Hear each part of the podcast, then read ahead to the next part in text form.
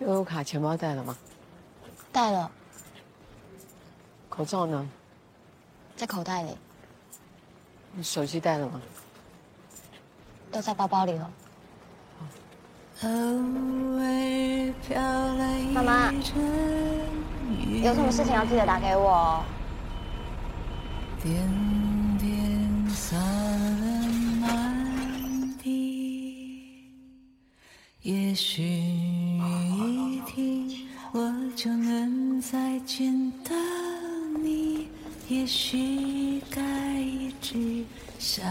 不停。朦胧的夜，朦胧的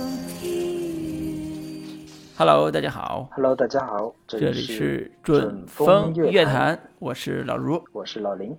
继续跟大家聊最新的影视作品。既不是最新，也是隔了很久 才录现在这一期节目啊。最近哎我们我跟老卢就感觉再不录这电台，就基本上也得得告别了告别了。对对 对，哎，只要只要是过年嘛，这不是刚过完年，对不对？嗯，过完年休了一个长假。嗯，其实还有个很重要的原因，就是这这段时间实在也是没有什么片子可以值得跟大家聊的。嗯这个什么院线都是就春节档就不说了。嗯，呃，一方面也是没看，一方面觉得春节档也是没有什么太值得聊的片子。嗯对，紧接着那个情人节档就出来都是什么片子？嗯 三部片子加在一块儿才过十分的这样的一些片子，嗯，十年什么什么温温如温如云烟什么之类的东西，实在也没有什么太大的兴趣聊啊。嗯但是今天要跟大家聊的这部片子也也不算特别新的一个片子，出资源也有一段时间了，就是对钟梦红的这部《瀑布》。对对，我觉得我跟老卢应该对朱梦红也都还是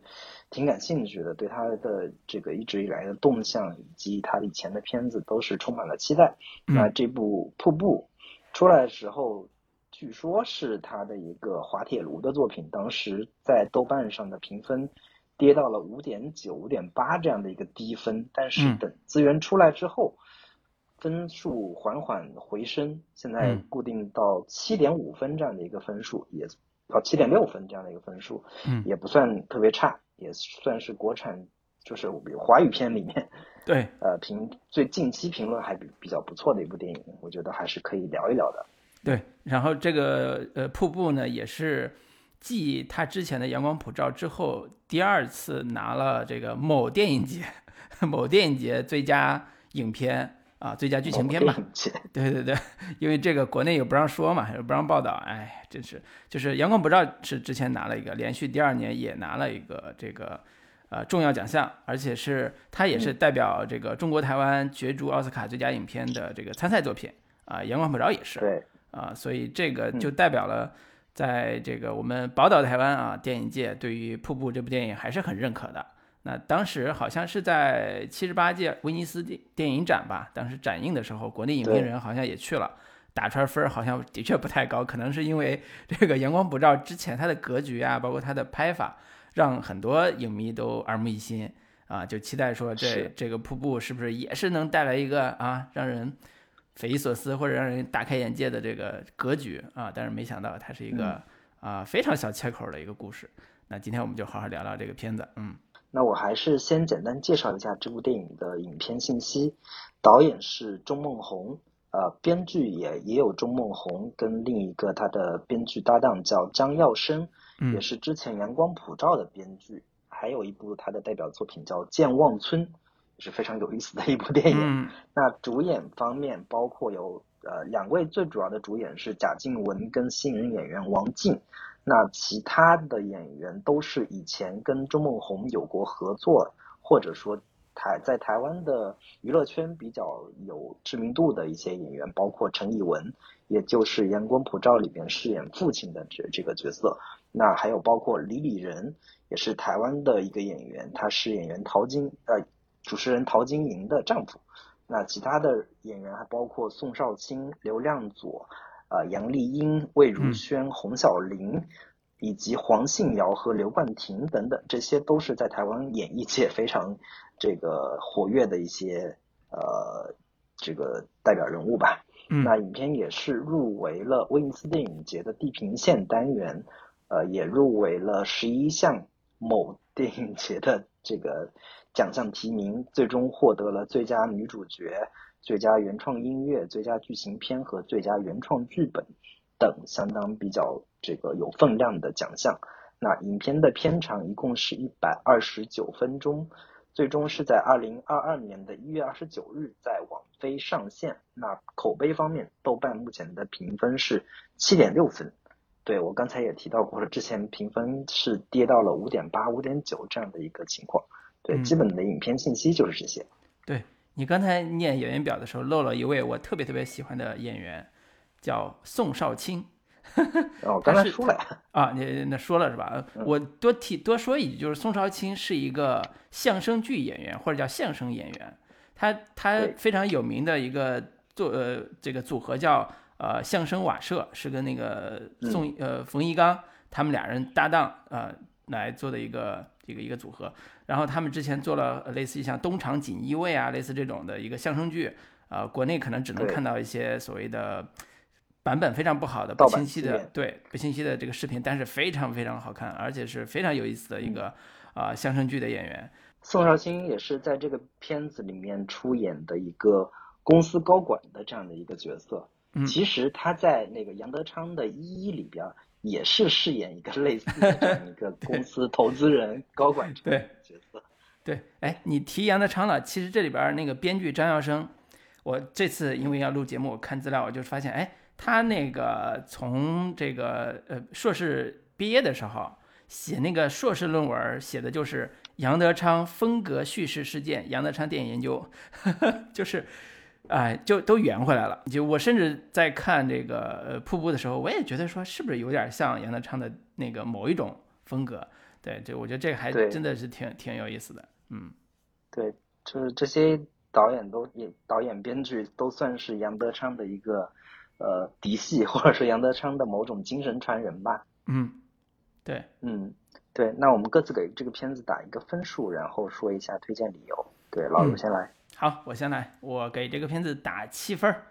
然后也是最近我我说实话，最近我看片子也很少啊。但这部是我耐耐心心两个小时，我看的还挺挺有滋有味儿的一个一个文艺片儿。然后呢？呃，这个片子其实有个大背景，就是它它描写的是二零二零年疫情的这个大大背景下，台北的一个母女的一个生活。那这种家庭类型的电影，其实是钟孟宏他拍了很多的这个这个题材了。但这一部其实放在疫情背景之下，又加上那个主角女主角就是呃罗品文呃这个角色，她是有一些所谓的呃思觉失调症，就是我们现在叫精神。精神病吧，就是这个这个这个疾病，所以呢，就带来一些对现在的当下的生活的一个思考，就是每天闷在家里边儿啊，出现了一些精神的困境和一些疾病的话，他的生活会出现什么样的变故，以及怎么克服，怎么坚强的继续活下去啊？这整个整个故事是一个非常小小小体量或者是小格局的一个呃一个一个塑造，但是呢，会让人觉得这是一个以小见大的一个故事。因为他试图用这种母女的一个小的家庭的一个故事来折射整个的大的疫情背景下大家是如何生活的这样一个大的题材啊，所以我觉得这个在疫情环境下出这样一个作品啊，尤其是还提供了一些呃振奋人心的这种能量，我觉得是非常难能可贵的。当然，这绝对不是呃中岛啊，像类似这种文艺片导演他企图呃拍的一个点呃，所以在里边有非常多关于。啊，这个女性视角的，呃，尤其是呃，像中国中岛这种男性导演，他其实拍的很少的这种这种呃试点，呃，也是他自己创作的一种突破吧，在我看来，呃，当然这种突破可能也是有利有弊，就有的人评价说他可能还是不是那么的丰满，但是我个人觉得这已经算是拍的很不错、很细腻的一部文艺片作品了，呃，甚至让我都想起来那个。呃，前年的时候，那部《困难时间里的父亲》那样一部好莱坞的啊拍的这种这种亲情戏的这个作品，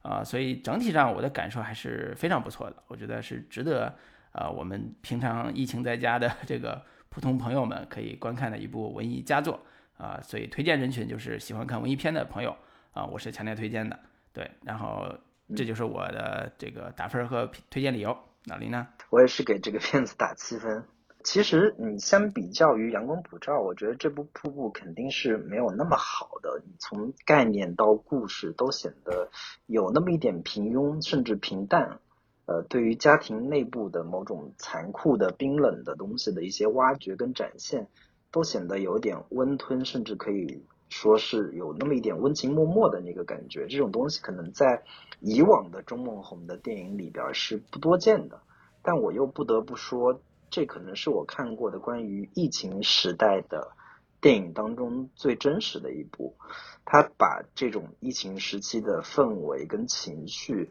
气氛捕捉的非常的完整和准确，呃，尤其是你对比国内的拍的关于疫情的电影，比如说像什么《越过寒冬拥抱你》啊，或者《中国医生》这样的一个片子，就更凸显瀑布这个片子的一个真实和独特吧。然后另一个点就在于说，我觉得这是一部有点中产阶级视角的电影啊，一定，我我我相信一定会有很多中产阶级的人在。这次疫情当中会发生阶阶级低落、跌落，或者说阶层跌落这样的一个情况，或者说也一定会有无数人有这样的一个担忧和焦虑。但我个人其实也很喜欢看这种关于阶层跌落的故事，但是在国产电影当中，这种类型或者说这样的元素的故事是比较少见的。然后我甚至看的时候，我想刚刚老卢说你想起了那个《困在时间里的父亲》嘛。我想起的是黑泽清的那部电影，叫《东京奏鸣曲》，嗯，也是一个关于杰森跌落的电影。一个爸爸失业之后怎么办，是吧？对对对对对，对，就是一个父亲失失业之后，每天假装自己出去上班的那样的一个情景。这个是我第一次看到的时候非常恐惧的一种一种，就形成一种精神震惊性体验的这样的一个场景啊。对，我觉得就是不管怎么样，就是钟孟宏。依旧还是那个一直在努力把握都市人精神状态真实内在的那个导演，我觉得这种这种精神气质是在很多台湾导演身上我能看到的，但是这种东西是在内地导演中非常稀缺的，呃，尤其是我们刚才提到的杨德昌的电影当中，他特别擅长也特别热衷于捕捉这样的一种就是都市人内心的一个。恐慌和焦虑和内在荒芜的那样的一个状态，我觉得这个是我看这部电影或者说以往的一系列台湾电影一脉相承的这样的一个东西。呃，我觉得这个东西是我呃特别喜欢的。然后推荐人群的话，我推荐可能你如果喜欢周梦红的电影的话，呃，或者说你是他的影迷的话，我我建议这部电影还是值得一看的，或者说。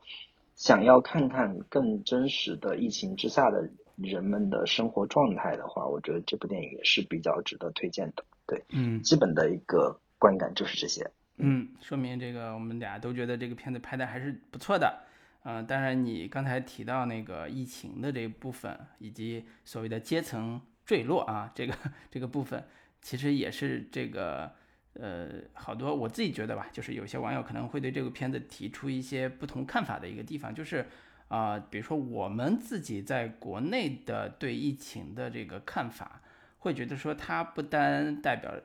会影响这个所谓的阶层跌落这个问题，而且会呃命都没了，就是你它制造很多的这个社会事件嘛，就是疫情带来之后，除了因为疫情啊那个被关在家里这些。生活之外，还有一些因为疫情带来的，比如说孕妇去医院不让进啊，类似这种带来的很多很多很多很多这种灾难性的社会事件的痛苦，相比较而言，瀑布可能提供这样的痛苦远远不不够，就是远远没到那个那个份儿上，所以这可可能也是一个不同的视角下对于疫情的这个所谓的大环境之下人的生存状况的一个不同的理解吧。呃，相比较而言，瀑布的确是一个温情的。啊，甚至有点那种人人都有爱的这样一个环境之下的一个疫情生存日记或者疫情生存啊记录啊，有点那种状态。对，所以这所以这是嗯，我觉得不同啊生活环境或者不同社会环境下的这个对疫情切入角度的不同吧。对对对，就我我我是觉得说，呃，我们不必要说一定关注风暴眼中心的那些人的状态，那可能更多的人是被风暴暴风所辐射到的，或者说被被被影响到的那那那些人，我觉得可能是更大部分的人。那他们的精神状态、他们的日常生活、他们的内心世界产生了什么样的波动，或者说产生了什么样的一个影响？我觉得这个东西可能是更普遍、更真实的这个。人的一个状态，我觉得，嗯，这这可能是我我推崇这个片子的一个很重要的一个原因啊。嗯，对，那我们还是分优缺点来说一下这个片子。对，说从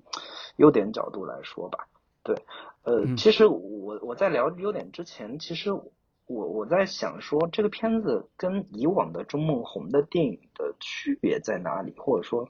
他跟他以往的电影的。差异点到底是什么地方？就是，呃，首先，其实我我我看这个片子的时候，我会发现说，我在以往看钟孟宏的电影的时候，他会很，因为作为他他作为一个男导演，更多的关注点或者说重心往往是放在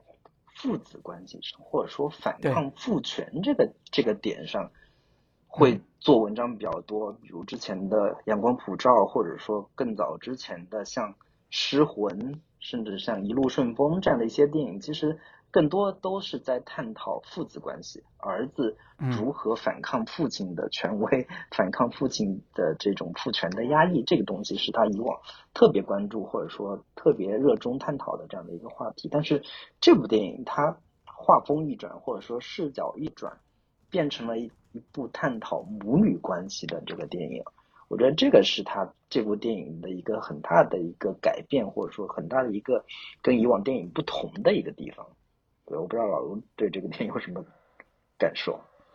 嗯，是的，就是呃，他之前的像呃《一路顺风》，刚才你提到的，包括停车这种的，就是父子也好，父亲形象也好，是他的家庭关系里边最重要的一个设定嘛。然后呢，现在呃换到了一个呃呃。电影里边叫罗品文的这个女性的妈妈这个角色身上之后，其实她提供的设定依然是很像她以前的那种父权式的形象的，就是这个妈妈也是有点像是一个威权者，就是一个在家里说一不二的非常厉害的一个母亲的形象。呃，那这这种角色转化，在我觉得作为他的呃编剧也好，导演也好，他可能呃有自己的想法，有自己的这个企图，呃。比如说塑造一个母女关系的话，那可能能更好的展现他的所谓精神的某一个层面，呃，具体什么原因就不知道了。但是的确是一个，呃，他常规的从男性或者叫父亲角色转到一个女性角色的或者女性视角的一个层面，呃呃，我自己觉得这个可能，嗯，更容易写出来他想要的一种，呃，所谓的家庭关系，比如说。这个品文，这个妈妈和小静，她俩人是一个相互依存的关系嘛，就是一个要照顾女儿，女儿要反过来后来要照顾他，就这种照顾感可能呃在母女关系上写起来会更更细腻啊，更没有像男性那种板着脸，就是爸爸要板一个自己的形象，然后很难深入到内心的这种状态，所以这个可能细腻程度上，我自己看的时候，我也觉得这个片子细腻程度上是要有时候要比以前的像。包括阳光普照要更更多一点的，对，这可能是女性角色能带来的一个优点。对以往的这个钟孟红的电影，我我我自己的观察就是，他往往喜欢写这种家庭的一个离散的状态，从一个家庭的崩溃，最后最终，呃，实现和解，然后家庭。关系得以重组的这样的一个过程，我觉得这个特点，其实你在《阳光普照》里边看的是最明显的，就是原本的那个家庭，因为小儿子的犯罪入狱，然后大儿子最终跳楼自杀，整个家庭的一个关系彻底被瓦解，或者说彻底崩溃的这样的一个状态，最终，呃，由一个外来者 菜头的死。最终实现了这个家庭的一个重新的和解，或者说重新的一个和谐状态。那其实这部《瀑布》也是这样的一个过程，就是，呃，首先这个父亲角色就是李李仁演的这个父亲，其实一直以来是一个缺位的状态。然后他的那个母亲品文是一个呃母代父职，或者说这个既是既做母亲又做父亲这样的一一个角色来支撑着这个家庭，但是随着他的一个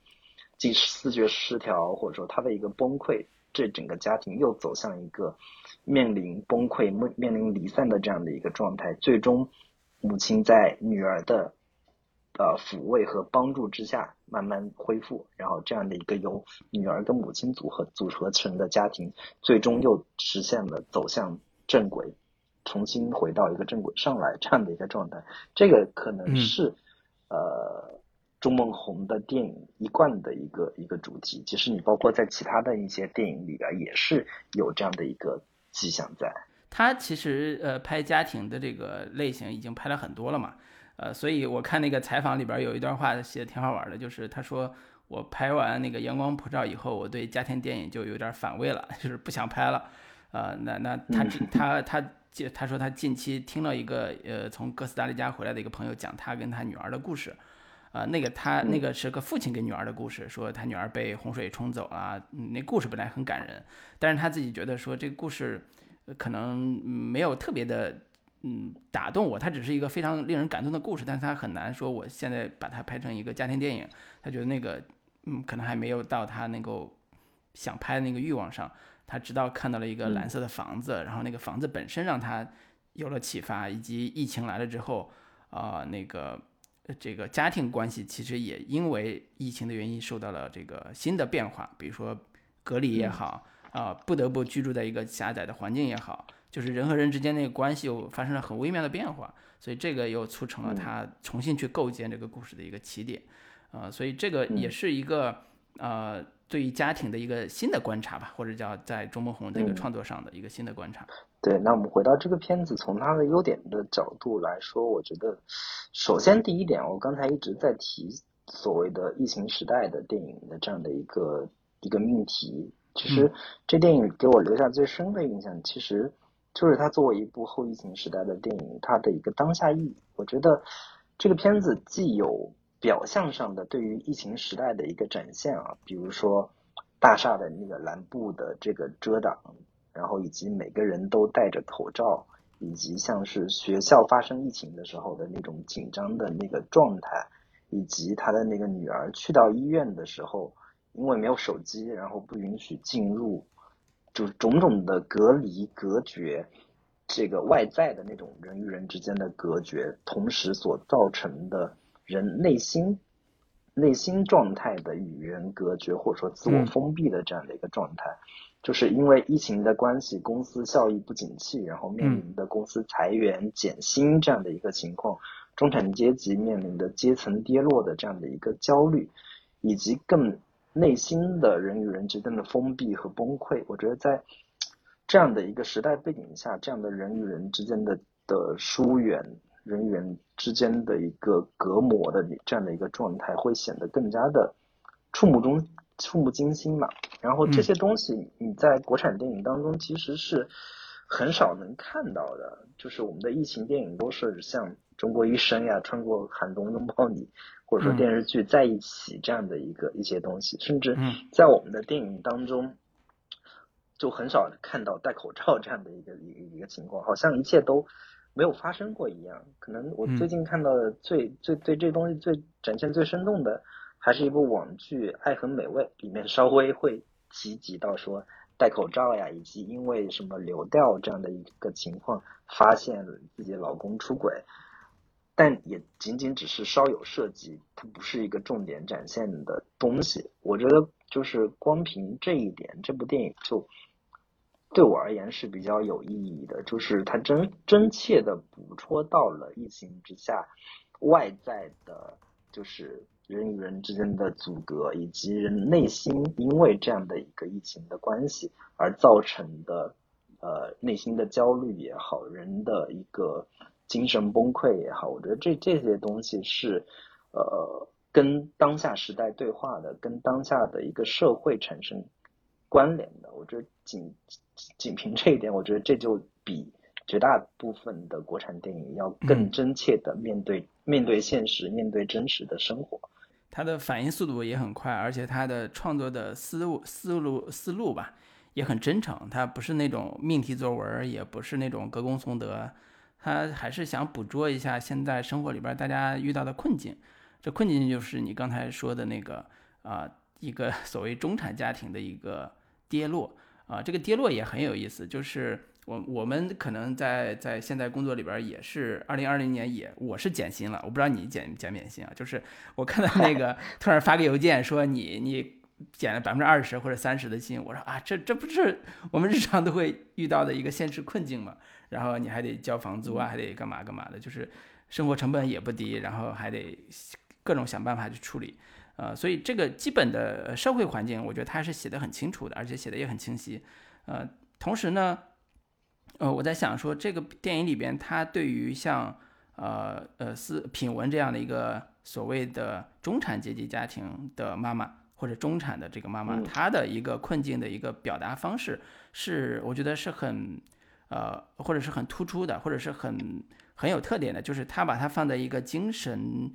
疾病的这个环境里边，或者是他得了呃思思觉失调症，就我们简称叫呃神经神经疾病啊的这样一个环境里边去处理，而且因为这个疾病给他带来了巨大的性格上和或者说生活状态的变化。他从一个一开始跟他女儿特别强势的要呃送他上学，包括管理他生活的这样一个妈妈，变成了一个在家庭里边回到家之后很茫然，然后他得去依靠药物治疗才能维持正常生活，而且呃胆子又特别小，经常出现幻觉的这样一个病人啊，我觉得这种状态其实是一个相对来讲还是一个很极端的一个状态，只不过呢，她放在这个环境之下，你会觉得她还挺合理的。呃，一方面是刚才说疫情大环境的不好，另外一个她家她自己的，呃呃离婚三年，情感生活也特别不顺，一直跟一直对丈夫还念念不忘，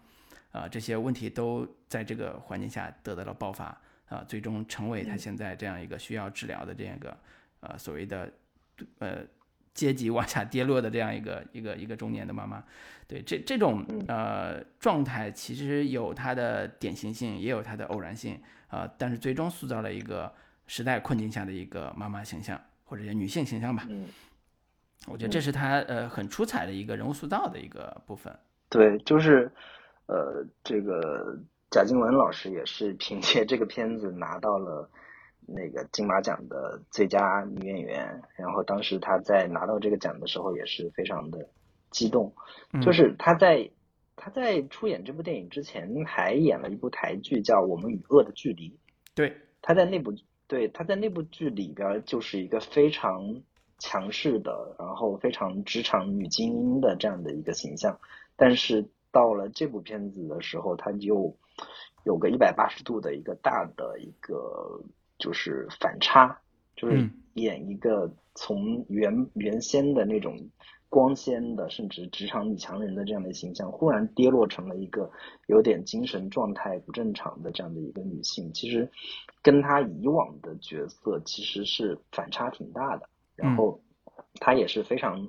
呃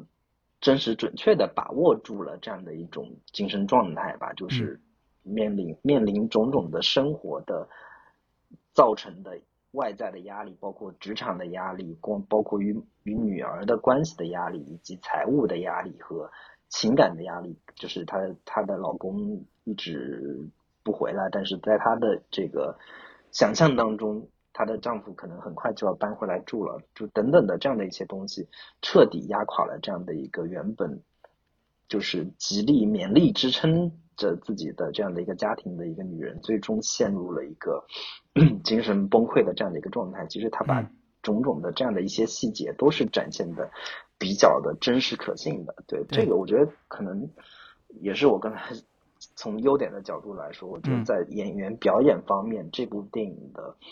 绝大多数演员都是非常好的支撑起了这部戏的一个一个表演状态，尤其是这个贾静雯老师。贾静雯老师其实，贾静雯在电影里边其实演了，呃，我大概觉得是三种状态，啊，第一种状态就是开头的时候一个呃强悍的，呃，一个有有这个控制欲的一个妈妈的一个形象，呃，包括在在公司也是一个非常强势的一个女性职场人的这个形象。然后第二个状态是。呃，他在那个呃家回到，比如说从精神病院回到家之后的那种迷茫的，甚至有点吓人的啊，这种恐怖感的 或者惊悚感的这种这种呃进自己进入到自己幻觉之中或者进入到自己的想象之中的这种状态。他当然他在呃电影里边是以母女对戏的方式，让这个女儿感受到惊吓、感受到恐惧的这样一个母亲形象出现的，就是它中间有一些视觉上的风格的这个呃塑造，比如说呃蓝色的光线呀，比如说他表表情呀，都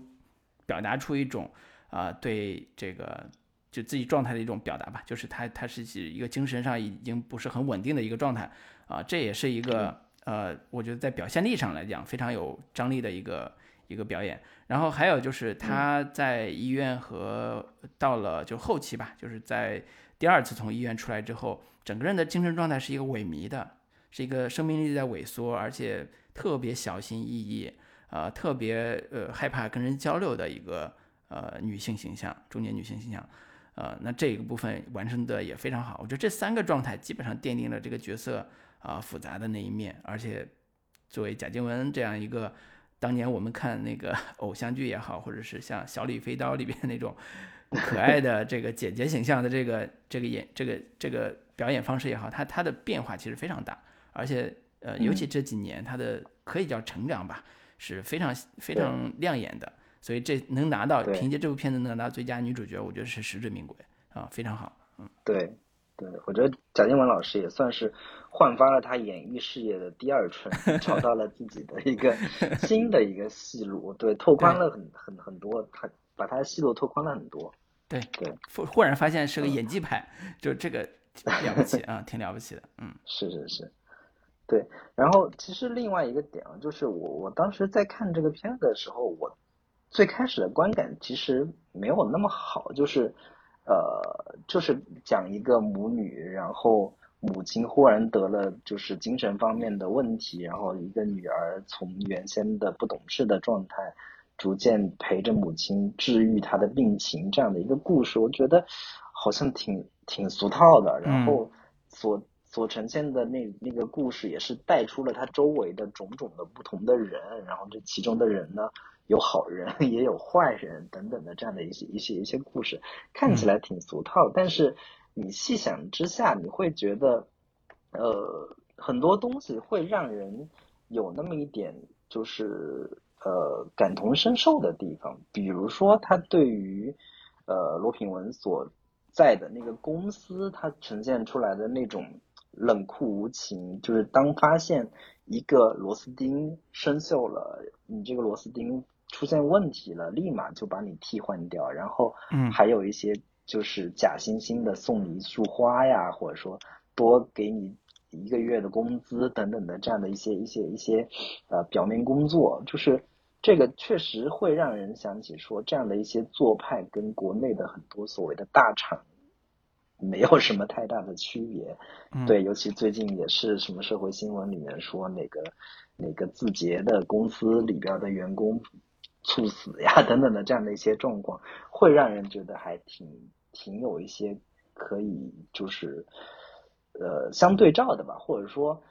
尤其是在疫情的这样的一个背景或者说这样的一个环境之下，会更显得让人触目惊心。就是我们可能以往都知道说资本家或者说资本这些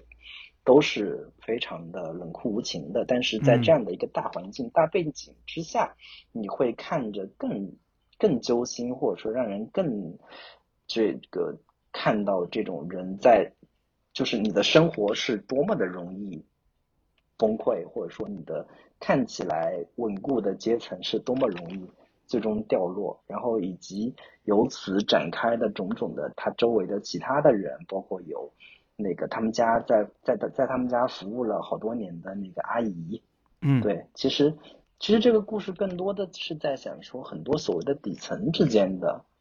互助，就是你你你你原先在原先在这个所谓的中产的这样的一个阶层之上，你你可能注意不到，或者说感受不到他们的温暖，或者说感受不到他们的温情。但是当你发生这样的一个阶层跌落之后，你会关注到说所谓很多的那些你平时关注不到的那些人。呃，会有你意想不到的某些温情，但同时，呃，以那个他们大楼的那个住那那个那个管理员，就是那个看起来像是门卫的这样的一个一个角色，是是那个谁演的那个那个角色，他呃就是他的那个嘴脸，刘亮佐演的那个角色，他那个嘴脸就会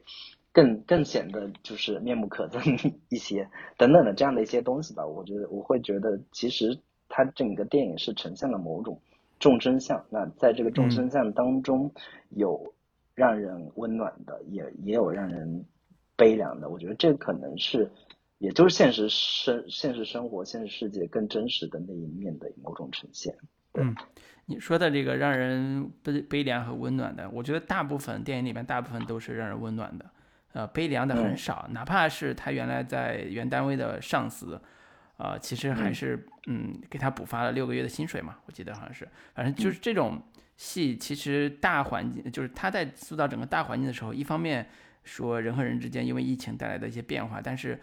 我们看大量的这个周围的角色，呃，佣人不，呃，佣人说已经四个月没给我结薪水了，但是呢，那个保姆啊，就但是呢，他还愿意过来帮他，啊，有些失火之后还要照顾这个家里的女儿。呃，那还有包括在呃医院呃在那个精神医院里边那个主动开导他的病友啊，呃以及这个去到这个妈妈去到那个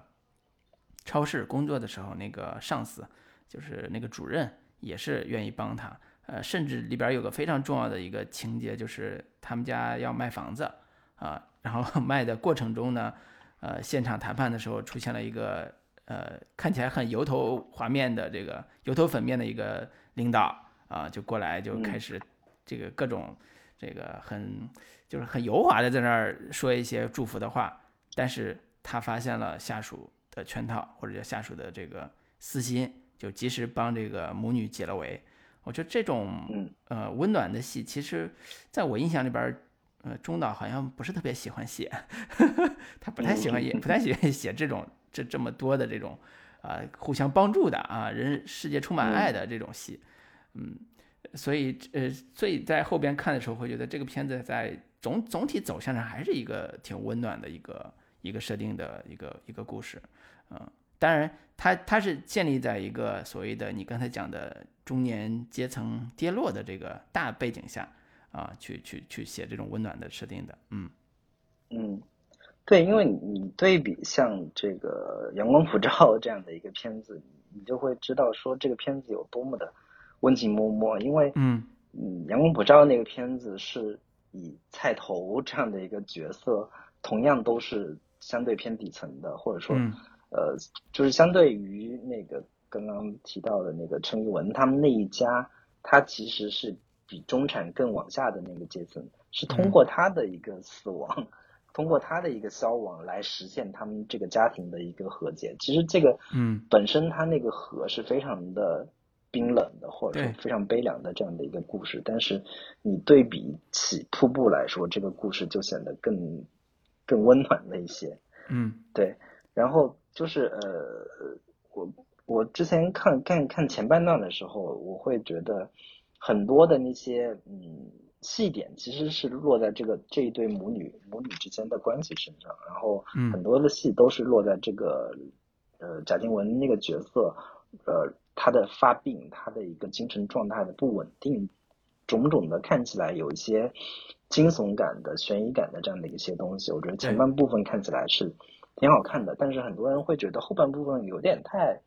太理想化了，或者说太过于对太过于生活流了，甚至。他跟陈以文演的那个角色的种种的相亲呀，然后搬家呀，非常，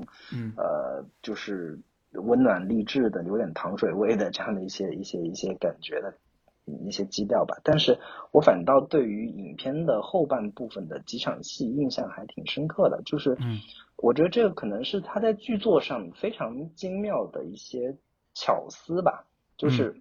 会让你就是会逆着观众的。期待反期反反向的进行设计这样的一些桥段，我觉得这些桥段的设计其实是非常巧妙的，或或者说挺值得很多我们做编剧的人去学习和把握的。因为他前半部分一直都在努力的塑造这个母亲他的他眼中看到的现实跟真真实的现实之间的一个反差和差距，所以很多观众都会有这样的一个期待，就是这个母亲看到的东西肯定是有问题的，或者说她的一个认知，对她都是已经是呃思觉失调了嘛，她肯定是看到的不是真实的状态。但是这个片子到后半部分用了几组不几或者说几段戏。来不断的强化说，原来母亲已经恢复了，或者说她的敏锐程度，或者说他的一个呃感知力是要比很多的正常的人更强大的，或者说更强烈的。然后首先那段戏就是刚刚老岳提到的，我觉得那场戏也是非常精彩，就是卖房子的时候，他们去中介的那个屋里边，那个。看起来这个肥头大耳的那个主管进来的时候，我们都会期待，或或者说有这样的一个预感，说这哥们儿过来肯定有问题，或者说，嗯，要是不是还要对，还是要搞事情，还是要接着折磨这对已经非常凄惨的这个母女了？但是话锋一转，结果他是那个特别，他是那个正义使者，他是那个来帮助他们的人。同时，也是验证了说他的母亲就是罗品文之前跟他女儿所提到的，就是关于是不是你这个房子贱卖了，就是你是不是出去被人骗了？你的小孩子他们看你没有什么社会经验，就讹你钱，最终印证了这个是这个担忧是对的。然后第二个段落是，当他母亲说这个屋子里有蛇，他女儿一开始也觉得是不是。母母亲又看到幻觉了，或者说，因为他他他那段戏是之前，他母亲也是坐在同样的一个位置上的时候，说跟跟他女儿说他一一晚上没睡，然后他女儿因为听了这个医生的话，说你要顺着他说，或者说你要试着去理解你的母亲，或者说你要去呃关注你母亲的精神状态的时候，他女儿就叫叫了这个消防队过来。结果发现果然有一条蛇，这个也是非常逆观众期待的。观众肯定也觉得这这母亲肯定是就是产生幻觉了。对对对对，这是第二个部分。这个这个部分其实是已经告诉观众说，他的母亲已经是完全正常的人。最后那一部分其实是影片的最高潮的那个部分，就是他女儿去游玩的时候，因为上游泄洪，结果没有通知。被水冲走了，嗯，最后他母亲揭开说，他耳朵里听到的那个声音，其实就是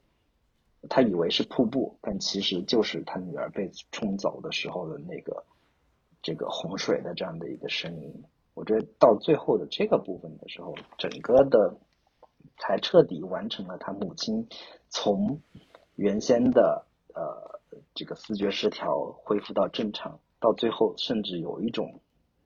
因为这次病而获得了某种预知能力，或者说获得了某种 超超强的一个感知力的这样的一个过程。你别讲的像超级英雄片儿，你知道吗？这 对对对，这个真真的这这个这个这个逻辑或者这个过程特别像是一个超级超级英雄片里面，嗯，这个超级英雄最如何从一个就是不正常的状态，然后慢慢恢复到正常，然后再到一个一个一个。超超级英雄的整整个一个蜕变过程，我觉得好莱坞可以去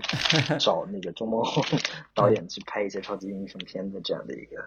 类型。嗯，我觉得你你是用呃一些因果关系勾连，把一个呃我们叫呃传统意义上的文学上的疯子和先知的这种母这种主题给勾连起来的一种描述啊。但实际上在电影里边，我把它理解成嗯互文或者是。呃，元素的勾连，但是它的因果关系可能没有你讲述的那么夸张，像一个真的是先知型的说，我预知到未来我女儿会遇到危险什么之类的，它没有，它它其实尤其是那个呃呃瀑布这个概念，包括那个后来他们落水的概念，其实是里边非常重要的一一个意象。呃，我们看那个瀑布里边那个英文叫 the fall 嘛，它一方面代表着瀑布的原始的那个名词的含义。The fall 也是代表着说，这个女主其实是一个坠落过程、跌落过程，就是她的所谓的中中产 滑落的过程，或者中产滑落的这个意象，它它有这样一个设定。然后电影里边第一次聊到瀑布，其实是已经非常后期了，就是她这个母女之间对话的时候，这个妈妈就跟女儿说：“我耳朵里边其实一直听到一种特别轰隆隆隆轰隆隆的声音，我不知道那个声音到底是什么啊。”直到有一天你跟我讲那个什么出去玩的事儿的时候，类似啊，我就我忘了那个具体的点了，就是他说我想起来那是瀑布的声音。然后呢，当我病情稳定之后，那个瀑布的声音、轰隆的声音就会转变成溪流的声音、河流的声音。然后呢，这这种呃呃，其实在描述的时候是一种叫病情转好的这个意象。呃，然后呢，这个河流的声音在片尾的时候，就是他们女儿和同学们一起在河边玩的时候，也是河流的声音，非常的悦耳，非常的流畅。突然呢，上游泄洪，那个洪水下来了，这个就像。瀑布一样，如从天而降的水，一下子就漫过了他们，然后就把他们卷走了。那这又是一个突如其来的意外的灾难啊！我我相信，呃，在电影里边，他不会让这个妈妈有这种先知能力，预预见未来会有一场灾难。他只是把这种水的元素和声音的元素，通过这种方式勾连起来。呃，包括你想，这个片电影片片头的时候，第一次描写他妈妈精神出异常的，就是。他妈妈在夜晚醒来，发现外面在刮台风，然后呢，他发现女儿不在家，所以他要在台风夜的晚上冒着台风去找女儿。但是他在医院治疗的时候，女儿才问，才跟他有互动的时候，才得知当晚并没有台风，就并没有台风夜，所以这是他的一个幻觉。但是这又是一个大雨从天而降的这种这种意象吧？你把这种这几个意象能呃串起来的时候，就会发现这是一个。嗯，精神的一个意象和现实意象的一个融合的一个过程，还有一个主题意象的融合的过程。它可能没有像你讲的相知那样一个那么夸张的一个 一个一个强因果关系了，但是它的整体意象是非常非常连贯的。呃，所以在这个基础上还有很多类似的意象，我觉得都特别或者是叫期待，非常的好玩，或者叫互文吧，我把它理解成互文，就是那个小静，就是她女儿穿那个衣服。就是有一个上面印了一个一句话，就是那个文化衫嘛，就是它上面用了印了一个一句英文，叫 "Don't sweat it"，那个是一开始女孩出场的时候就会穿的一个 T 恤衫。那句话在最后最后出现的时候，你突然会意识到那句话写的特别的好，就是那个点题，就是那个汉呃文化衫上那个那句那句英文特别点题，就是女儿被救上来，被那个消防队的人从水里边河里边救上来之后。啊，那个电视新闻画面拍到的女儿的衣服上，因为那个，呃，为了保护当事人，他们的面部都被打了码嘛，所以只能看到衣服和整个人的样子是什么样。然后那个衣服上写的 "Don't sweat it"，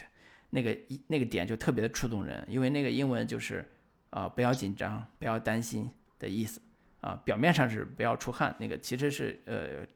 翻译过来就是不要紧张，不要担心。那这个意思就跟。母女俩互相担心的这个这个点扣得特别的紧，啊，我觉得这这种互文感的细节，其实在电影里边有很多。我觉得这是嗯他们在电影创作的时候，呃非常细腻的这种写法，呃以及呃塑造人物也好，塑造主题也好，啊非常有表达的一个部分。嗯，包括那个呃里边有一个特别。显眼的道具，但是呢，好像跟故事也没有半点关系，而且跟这个设定好像有点不太格格不入吧。就是里边有一张海报，是黑泽明导演的那个《电车男》的一一个海报，那个海报上面写的三个大字儿就是黑泽明监督黑泽明。呃，一般人都不会错过，说，哎，怎么会有一张黑泽明电影的海报？这个电影到底是什么？为什么在这样一个家庭电影里边会出现这张海报？而且。呃，好像他们这个环境里边也没有人喜欢看电影，从事电影工作，好像也没有什么迷影情节，为什么要出这个海报？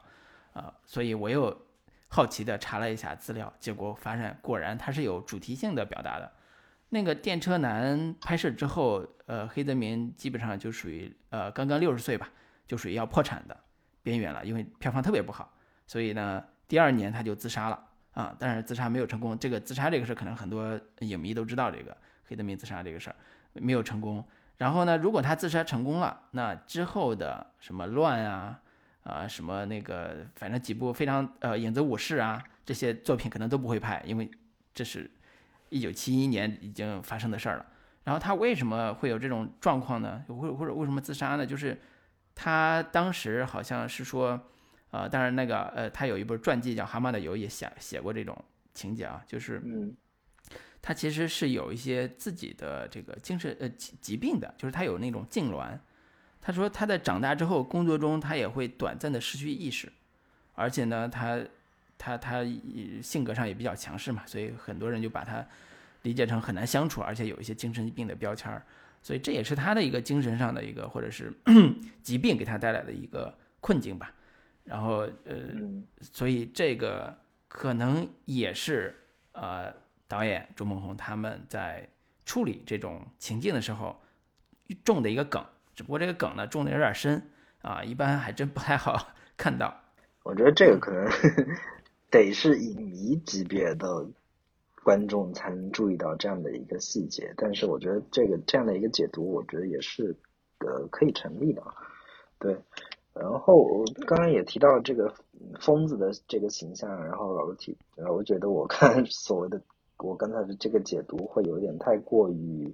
呃把这个人物内心有所太过于拔高这样的一个一个一个问题，但其实我会觉得这个片子其实因为我们以往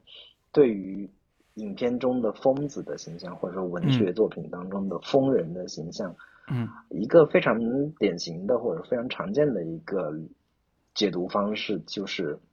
往往疯子才是那个最最清醒的 对最清醒的那个人，最理智、最可、最最最能看透事事情本质和真相的那个人。我觉得嗯这个电影里边的这个贾静雯的角那个角色是有一点往那个方向去走的，就是他经历过这次疫情之后，他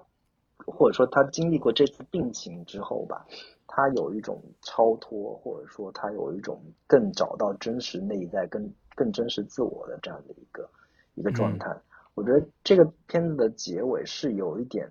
就是神迹时刻的这样的一个展现，就是有点像我之前提。就是非常喜欢的那个奥康纳的小说，他在结尾的时候总有一种神奇时刻或者说天启时刻，我觉得这部这部电影的结尾就有那就有那种感觉，就是到结尾的时候，他我觉得他以从原先的嗯完全关注自己的事业，或者说完全只关注他女儿的外在的这样的一个状态，他经历过这次病情之后，他更找到了生命的本质是什么，或者说生活的本质是什么，更关注到他切身的家人的安危的时候，他可能会，他脑子里的就是每个人脑子里面可能以往就是，我们我们经常也会有这样的一个经验，可能在经历过一件事情之后，会觉得说，诶，这个事情我感觉我之前好像有过某种预感，但我不确定它到底是什么，但是你。发生之后，你会觉得哦，原来这个可能就是对我的启示，或者说对我的某种提醒。我觉得这部电影的最终的这个妈妈脑子里的关于水流的声音，其实是有这样的一个意思在的。对，嗯也可能是我过过过度解读了。嗯，对你如果再过度解读一点，他的妈妈盯着电视里边女儿被救出那个画面，那是不是真实的呢？对，如果你再过度解读一点，那有可能。还还可能有其他的解读，但是我觉得从情感逻辑上来讲，它一定是真的，因为那个那个情境拍的特别的清晰，对，所以这个可能是在细节的某些细微的感知上会出现呃，可能稍稍不太一样的感受了，对，呃，所以呃，我觉得整体上来说，还是呃这个片子还是有一个很突出的一个以小见大的这种风格的，呃，看起来是一个非常细微的母女之间情感的这种。故事，而且不是那种啊、传统意义上文艺片那种特别撕裂的、特别夸张的，它整体还是一个治愈系的、治愈向的一个故事。尤其是那个王静啊演的这个小女儿，她在呃母亲得病之后的那个状态，呃怎么去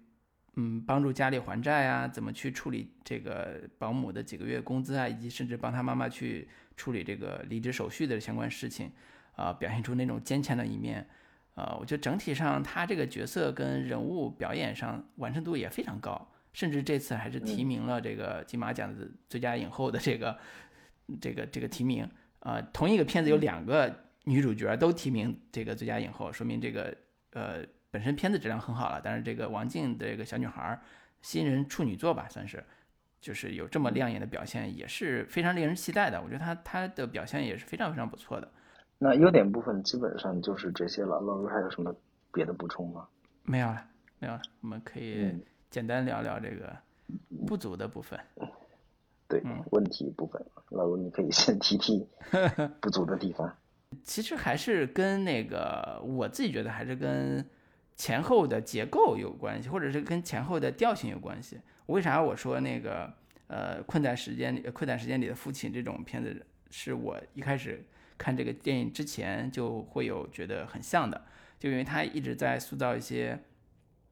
呃结构上的这种。呃，看起来有点悬念的，看有点呃风格的这样一个作品，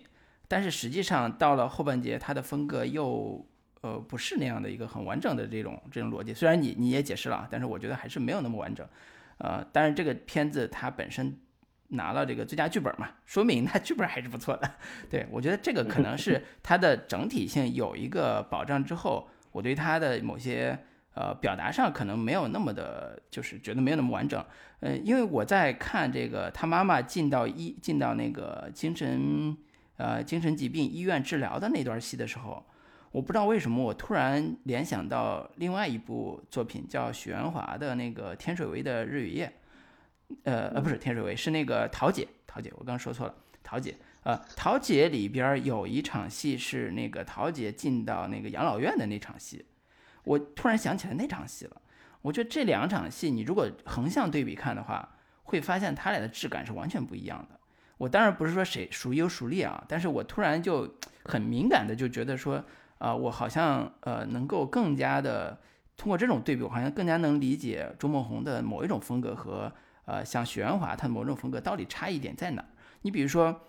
周梦红的风格就是呃某种程度上是极简主义的，是抽离的。他的人物逻辑、人物形象放在生活中是合理的，但是他不会提供那么丰富的啊细节质感，给给呈现出来那个那个环境。但是你对比，就跟那个你去到呃，我们看那个瀑布里边，他妈妈去到精神病院那场戏，啊，非常的简单啊。虽然有一个朋友这样一个形象，然后出现了一些所谓的这个呃墙上有一幅画的一种解读，看起来很有深意、很有哲理，但是。在许鞍华的这种作品里边是不会出现这种这种这种写法的，不会出现这种设定的。许鞍华在《桃姐》里边那那个养老院那几场戏，就跟纪录片似的。你看他那种细节质感，对于生活这种这种模仿或者追求，是完全是纪录片式的。对他，他当然有很强的表演性了，但是他的质感非常纪录片。所以，我突然意识到说，这两个场你对比的话，啊，我不能讲孰优孰劣，我只能说。在呃，周梦红的电影里边，很多他特别喜欢用预言式的，啊，或者是某一些呃看起来非常极简的这种呃呃画儿啊，呃小故事啊，呃甚至里边出现着动画的小片段呢，去好像阐明一个比较大的道理。但这个道理到底到底呃够不够大？但是呃或者能不能自圆其说？那可看每个人解读了。但是这是创作者的意图啊，所以我觉得在这个层面上。呃，这是周梦红的导演风格，我不觉得他是个缺点，我只是在聊这个他的风格。然后呢，这个风格上在这部片子里边也有，就是中间有一个他妈妈说：“我做个噩梦，告诉女儿说我做个噩梦。”然后呢，噩梦就是一个小孩差点掉到一个从楼上掉下来，然后他妈妈为了救他也掉了下来。啊，我觉得类似这种嗯桥段，呃，可能在这部电影里边算是比较平和啊，比较。嗯，比较怎么说，就是比较没有那么有深度的一个叫妈妈很担心女儿的这个这个东西。那《阳光普照》里边就是一个更加玄妙的一个一个一个动画，对动画故事。对，所以从这个维度上，我有一点呃想明白说，呃，周梦红看起来是非常现实主义的，看起来是非常现实主义的，但是他跟。呃呃，在某种程度上跟那个呃，刚才我们讲杨杨德昌的电影很像，他一定不是绝对现实主义的那种那种那种表达方式，它它有它非常结构性和非常理性的那一面，对，所以所以这个可能是我自己啊这次看的时候我嗯发现这些呃这些所谓的呃戏剧呃剧作的方式或者排法的时候，我意识到说，我再去想《阳光普照》里边也是有很多类似的这个我可以叫问题的地方，就是它没有那么细腻，没有那么特别切实的真实感的那种那种质感。但是因为它提供了非常好的一个框架、人物框架、叙事框架，所以那里边的东西都是自洽的。它提供了一个所类似于像思考模型或者是生活模型一样的东西在里边运转。对，这是这是我的感受了，嗯，这是我的感受了，嗯，老林呢？对，对，老罗这种感受其实我也有，就是我看杨德昌不是杨德昌，就是呃钟孟宏的电影的时候，总有一种看现代主义小说的这样的一个感觉，就是呃。往往会有一些看起来非常有质感的，或者说让人心有戚戚的某一些意象性的东西，但是这些意象性的东西呢，有时候会显得嗯很刻意，或者说有有有某种表达的意图太过明显，或者说它尽管有解读空间，但是很像是为影展，或者说很像是某一种。写毕业论文式的这个主题先行的东西，这个可能是呃以往钟孟红的电影里面很常见的一些一些设计吧。我觉得或者说有有一种很刻意的匠气的东西在。我觉得这个东西可能是有一点苛责了，尤其是你我们看他最早的停车那部电影的时候，你就会你就会感受的特别明显，就是有一个人他他的车停在那儿的时候。一直被各种车挡住了，出不来。于是他去找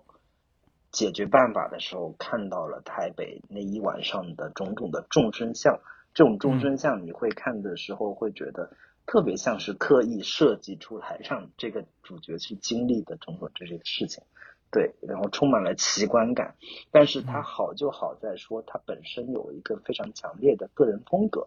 嗯，或者说视觉意象上的风格带来很强烈的奇观化的效果，让你忘记了，或者说让你不去那么细究它的真实性的质感和逻辑。对我觉得这个是钟孟宏一贯的以来的一个问题。对，但是我看这部瀑布的时候，尽管我之我们我刚才提了半天，都对他就是。种种的推崇，但其实我看下来之后，这部《瀑布》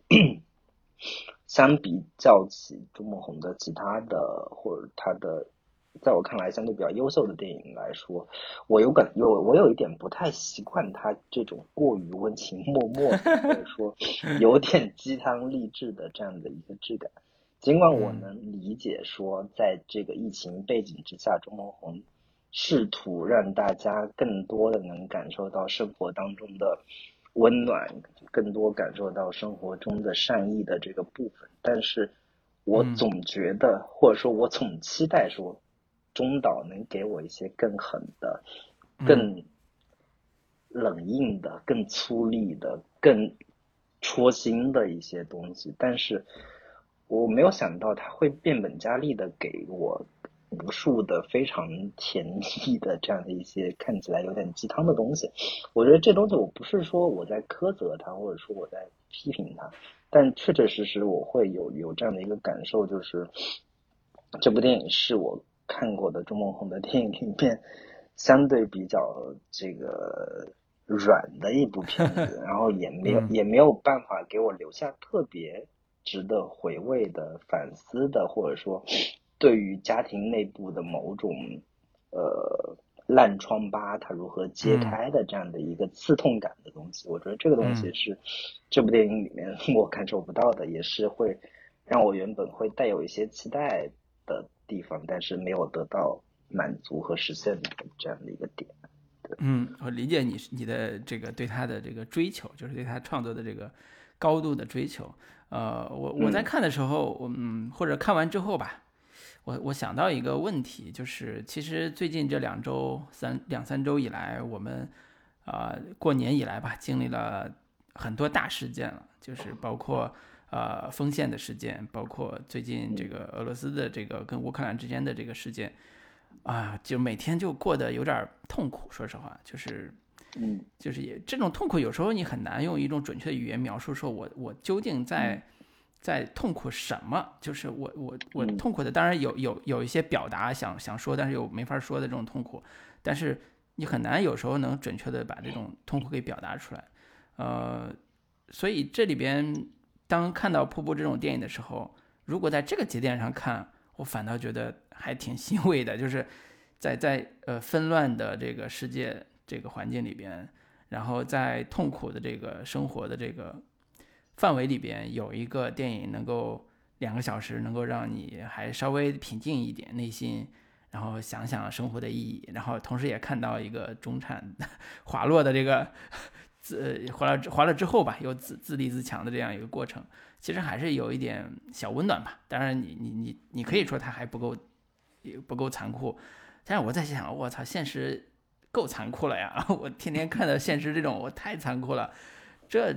这，而且你残酷背后是无力嘛，就是你没有办法能够，好像能够改变什么那种无力感。对，所以这种嗯感受可能跟电影里边那种有点儿温暖的、积极的那种那一面相比较相相呼应的话，我觉得，哎，反而觉得这个瀑布在这个时间点看还还有一点价值，还有点那种能量的那种东西啊、所以呃，从电影这个从我们就不说这个电影之外的话题了，就是从电影本身来讲，我这次也是呃非常细细的 听了一下这个电影啊、音乐呀，包括它的这个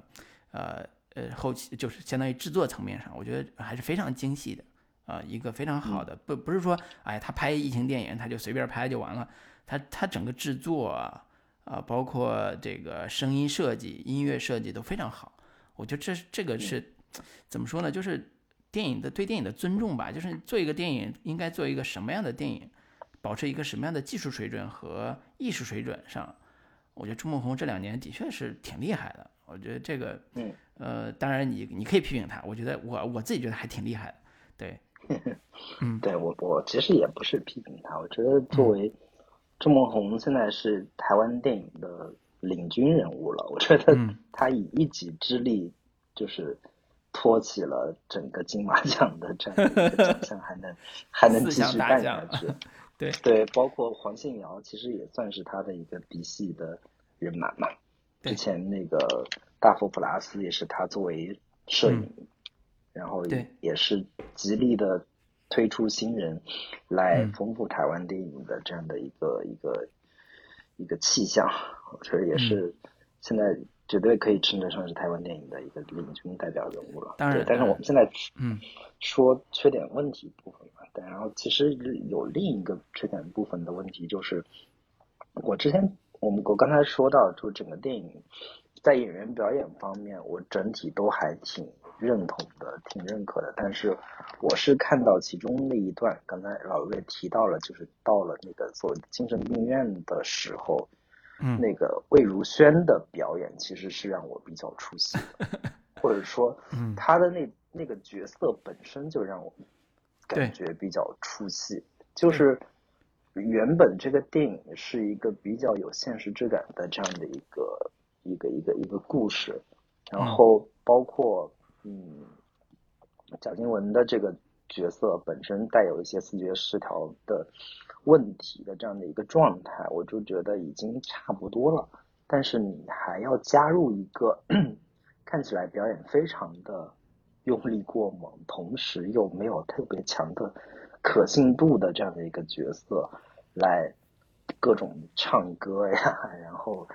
看起来举止行为非常疯疯癫癫的这样的一个状态，我会我会觉得这个角色或者这个人物，甚至这段戏我都觉得特别没有什么特别的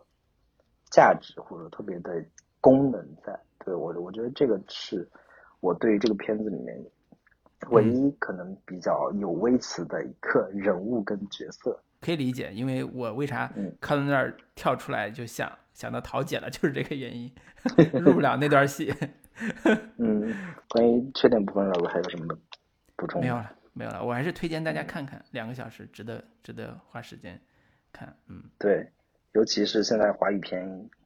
实在也没有什么觉我觉得特别值得看的、值得聊的，同时还能跟我们当下生活有关系、能有嗯对话的电影。我觉得这个部这部《瀑布》还是挺值得一看的。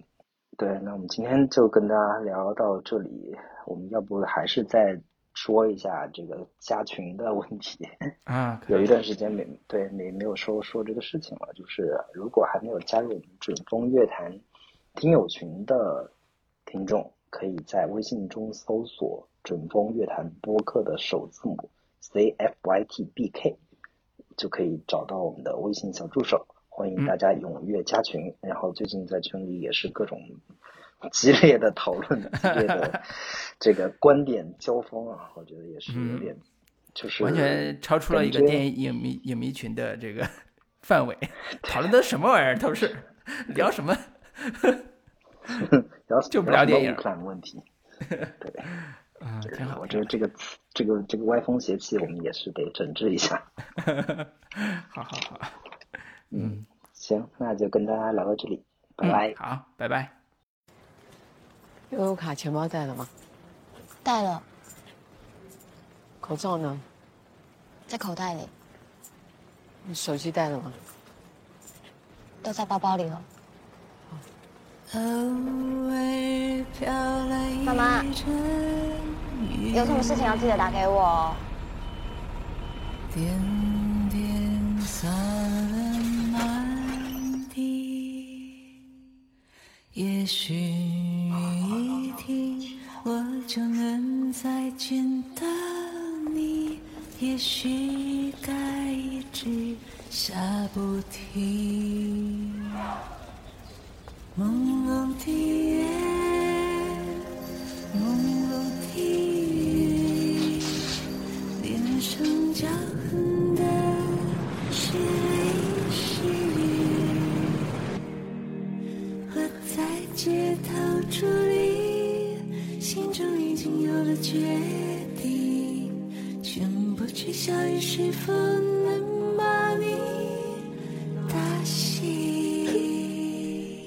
小信，你可以答应我一件事。什么事？不要再问我你还好吗？我会想办法好起来。偶尔飘来一阵雨，